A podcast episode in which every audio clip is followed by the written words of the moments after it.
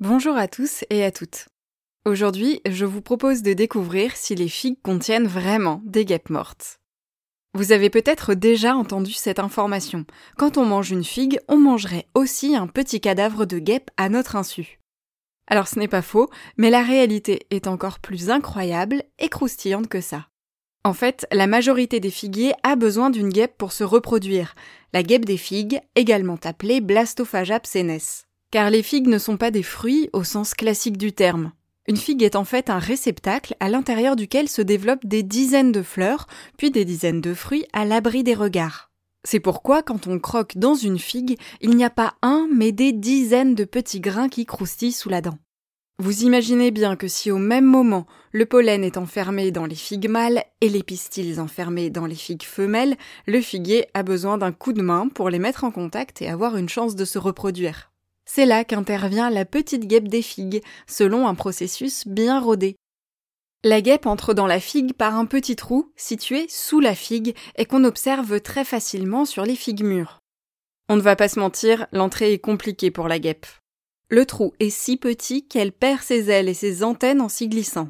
Mais ça n'est pas grave, ses ailes et ses antennes ne lui manqueront pas, puisque son objectif est de pondre ses œufs avant de mourir, pas d'entamer le tour des figuiers de sa région. Une fois dans la figue, elle pond donc ses œufs dans les fleurs femelles, les fleurs mâles, elles, ne sont pas encore arrivées à maturité. Alors pourquoi un décalage entre la floraison des fleurs mâles et des fleurs femelles?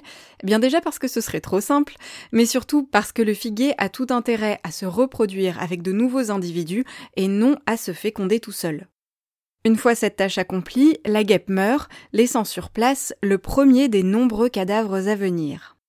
Les petits mâles éclosent en premier et fécondent les femelles alors qu'elles sont encore dans leurs œufs. Les femelles, elles, sortiront pile au bon moment, quand les fleurs mâles de la figue produiront du pollen.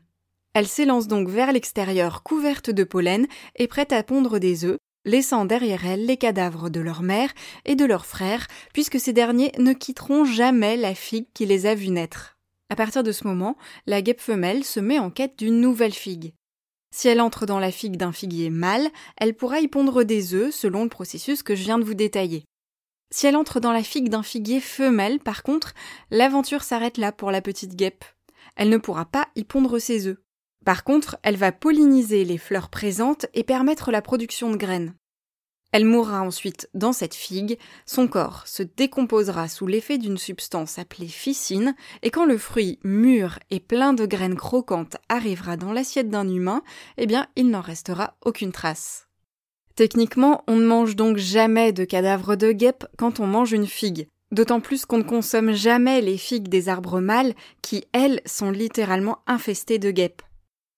Mais la plupart du temps, aucune histoire croustillante se cache derrière les figues du commerce, car elles sont issues de variétés qui se développent sans fécondation, donc sans guêpe, et qui donnent des fruits stériles.